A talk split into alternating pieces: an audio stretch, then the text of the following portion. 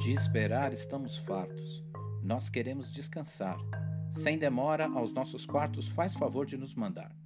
De esperar estamos fartos, precisamos descansar. Um hotel com tantos quartos, o topete faz suar. Um hóspede, um banho quero. Um inglês, ao bem quer comer. Uma senhora, um quarto espero. Um fazendeiro, eu estou com fome.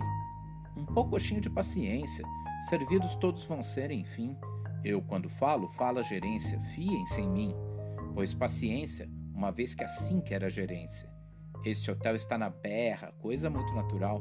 Jamais houve nesta terra um hotel assim mais tal. Toda a gente, meus senhores, toda a gente ao vê-lo diz que os não há superiores na cidade de Paris. Que belo hotel excepcional, o grande hotel da capital federal.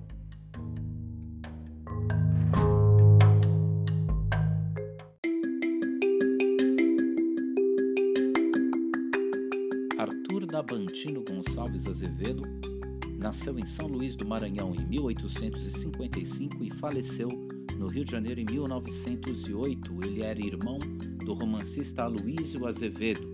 Em São Luís do Maranhão, ele se iniciou na carreira das letras e também no jornalismo. Depois, mudou-se para o Rio de Janeiro e passou a atuar com grande intensidade na imprensa e no teatro. Ele fez carreira no Ministério da Agricultura e chegou a ser subchefe do Machado de Assis.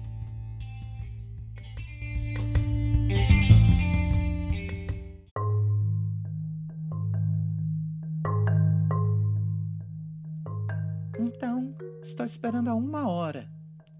Admirou nosso plafond?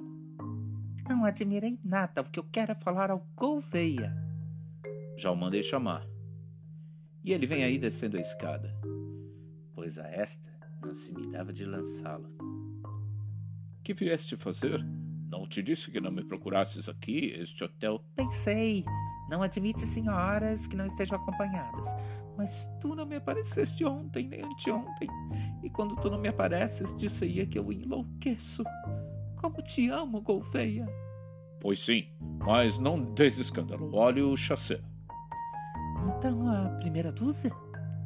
Tem que continuar a dar que faz gosto. 5, 11, 9, 5. Ontem saiu 5 três vezes seguidas. Continuas então em maré de felicidade? Uma felicidade brutal.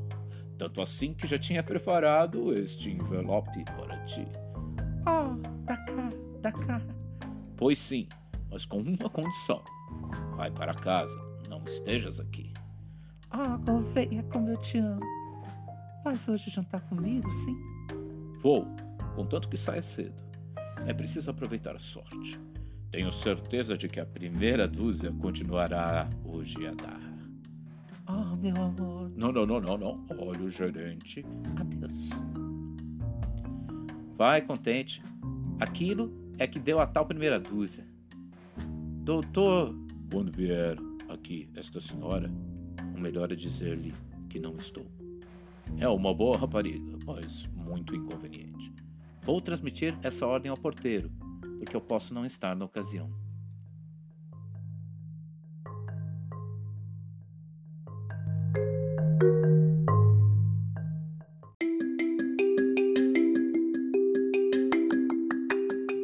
Como escritor, o Arthur Azevedo foi muito prolífico. Significa que ele escreveu muito, ele teve uma produção muito grande.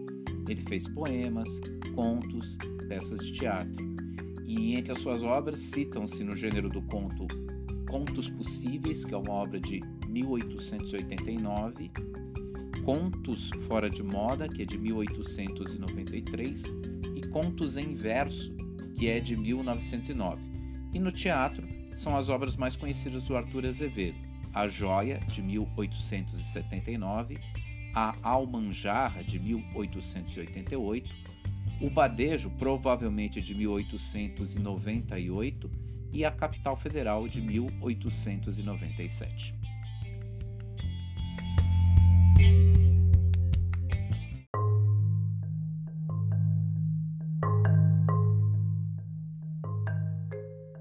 Um desaforo, uma pouca vergonha. Foi também vítima, minha senhora.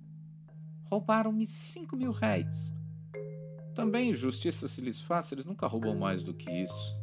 Indicaram-me uma casa, vou lá e encontro um tipo que me pergunta se quer um quarto mobiliado. Vou queixar-me ao bispo, minha senhora. Queixemos-nos todos ao bispo. É, não, não vá lá, não vá lá, meu caro senhor. Olhe que lhe roubam cinco mil réis. Nada, eu não pretendo casa, o que eu quero é alugar a minha. Ah. Talvez não seja preciso ir à agência. Eu procuro uma casa. E eu. E eu também. A sua onde é? Se querem a indicação, venham cinco mil réis de cada um. Em? Ora essa, por que, que a agência de cobrar e eu não? A agência paga impostos e é, apesar dos pesares, um estabelecimento legalmente autorizado. Bem, como eu não sou um estabelecimento legalmente autorizado, dou a indicação por três mil réis. Guardia, dispenso-a. Os três mil réis. A necessidade tão grande que me submeto a todas as patifarias. Patifaria é forte, mas como a senhora paga. Vamos.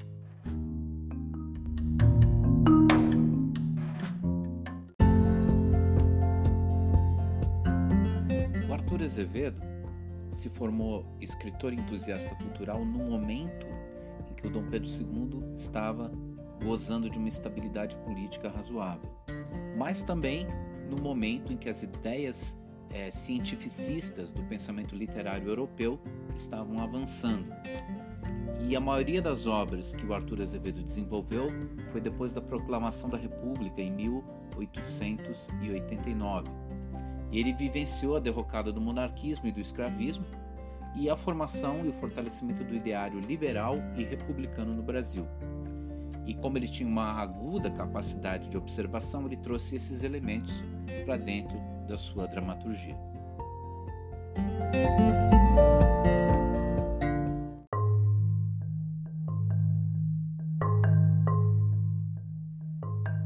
A minha casa é na Praia Formosa.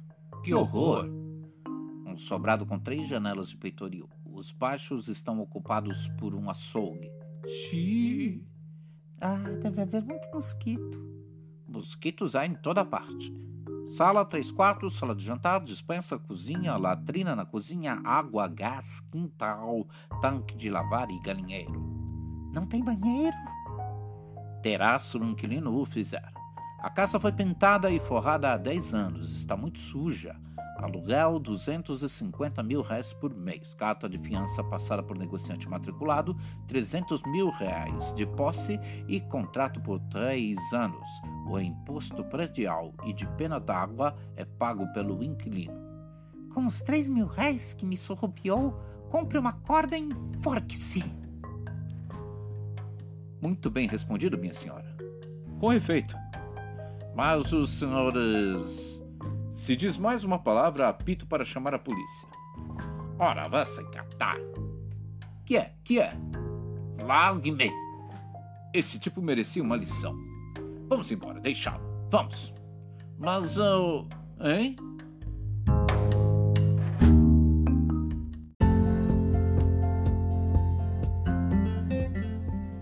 Para o Antônio Soares Amora, a estética realista parte do pressuposto de que o homem só consegue compreender e explicar a realidade a partir da observação direta dessa realidade e da experimentação. Então, por essa razão, os fatos psíquicos e sociais, que são entendidos como de natureza material, ou seja, o psíquico e o social é mensurável, está ligado à matéria, está ligado ao físico, esses fatos psíquicos e sociais teriam de ser submetidos a um rigoroso exame crítico e a um tratamento científico, tal como os fatos das chamadas ciências naturais. E essa forma de pensar é, do realismo vai aparecer em várias obras do período que são profundamente ácidas, críticas e agudas na observação das relações humanas.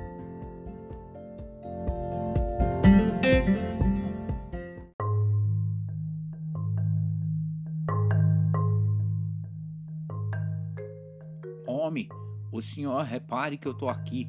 Faça favor e vê como falo. Quem é o senhor? É marido desta senhora? É seu pai? É seu tio? É seu padrinho? É seu irmão? É seu parente? Com que direito intervém? Eu tenho ou não tenho razão? Fui ou não fui caloteado? Homem, o senhor se cale.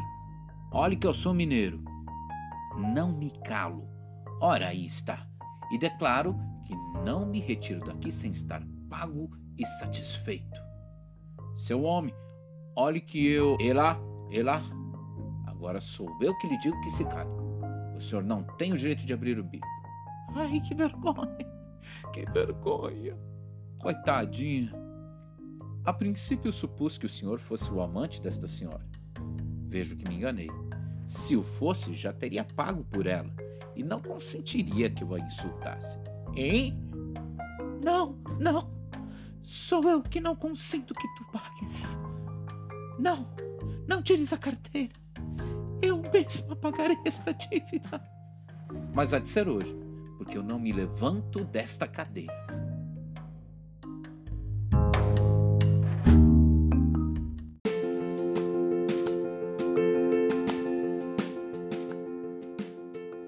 Segundo Paul Tessier, Dicionário de Literatura Brasileira, o Arthur Azevedo foi a maior figura do teatro do Brasil, porque ele trabalhou como dramaturgo, tradutor, adaptador, crítico teatral, animador cultural e tudo isso nesse âmbito da dramaturgia brasileira.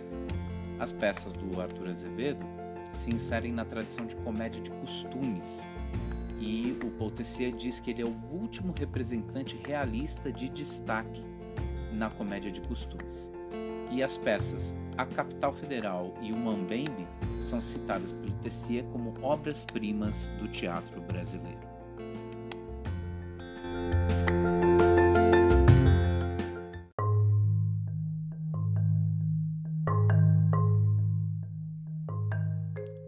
Mas eu. Não, não pagues! Esse dinheiro pediu para mandá-lo à minha mãe que está em Valladolid. Eu é que devo pagá-lo. Mas não hoje. Há de ser hoje. Não posso, não posso. Não pode? Dê-me esse par de bichas que traz nas orelhas e ficarei satisfeito. Essas bichas custaram três contos. São os juros. Pois bem. Não tira as bichas, Lula. Você é o desgraçado. Não tenho dois contos aqui no bolso, mas me acompanha na casa do meu correspondente na rua de São Bento. Vem receber o teu maldito dinheiro.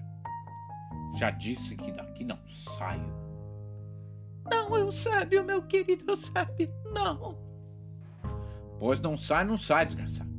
Espera aí sentado que eu vou buscar o teu dinheiro.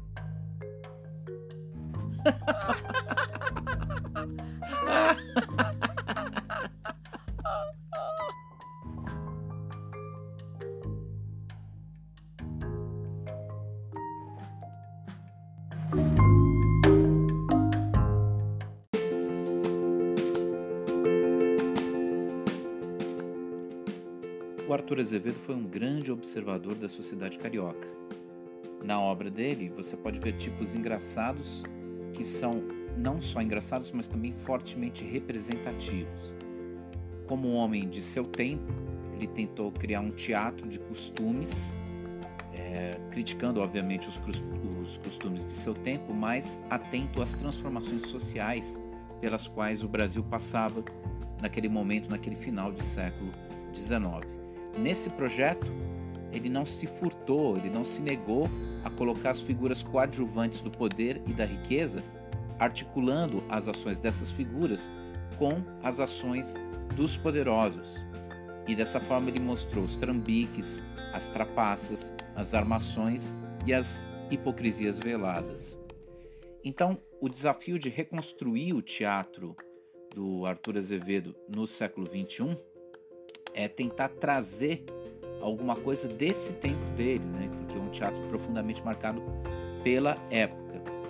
Mas talvez um caminho seja aproveitar as contradições cômicas que ele aponta, que assumem novos formatos na sociedade atual, mas que na essência continuam sendo as mesmas, calcadas na profunda diferença de classe, na profunda diferença social entre os brasileiros.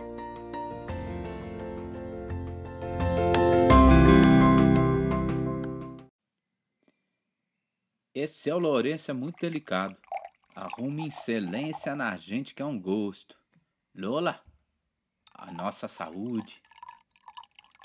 Bebida de fogo? Não, não é o filho de meu pai. Prova que has de gostar. Então, que tal? Homem, é muito bom. Como chama isto? Ponche. Oh, isto não faz mal? Eu não tenho cabeça forte. Podes beber sem receio. Então, a nossa para que Deus nos livre de alguma coisa. Dize, dize que has de ser meu. Dá-me a esperança de um dia ser amada por ti. Eu já gosto de madama com o quê? Não digas madama.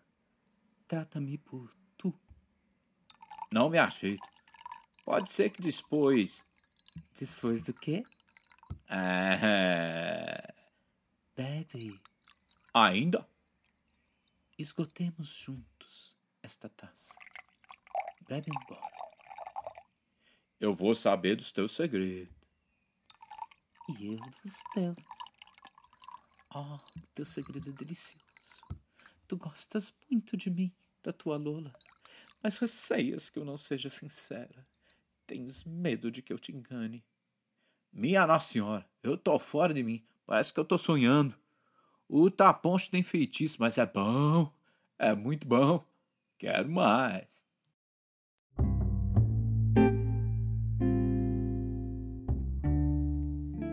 Para realizar este podcast, nós utilizamos a obra A Capital Federal, que está disponível em domínio público. Além dessa obra, nós utilizamos o Dicionário de Literatura Brasileira do Paul Tessier a História da Literatura Brasileira do Antônio Soares Amora e o Pequeno Dicionário de Literatura Brasileira de Massou Moisés e José Paulo Paz. Agradecemos a sua atenção e contamos com você para um próximo podcast de literatura brasileira. Obrigado.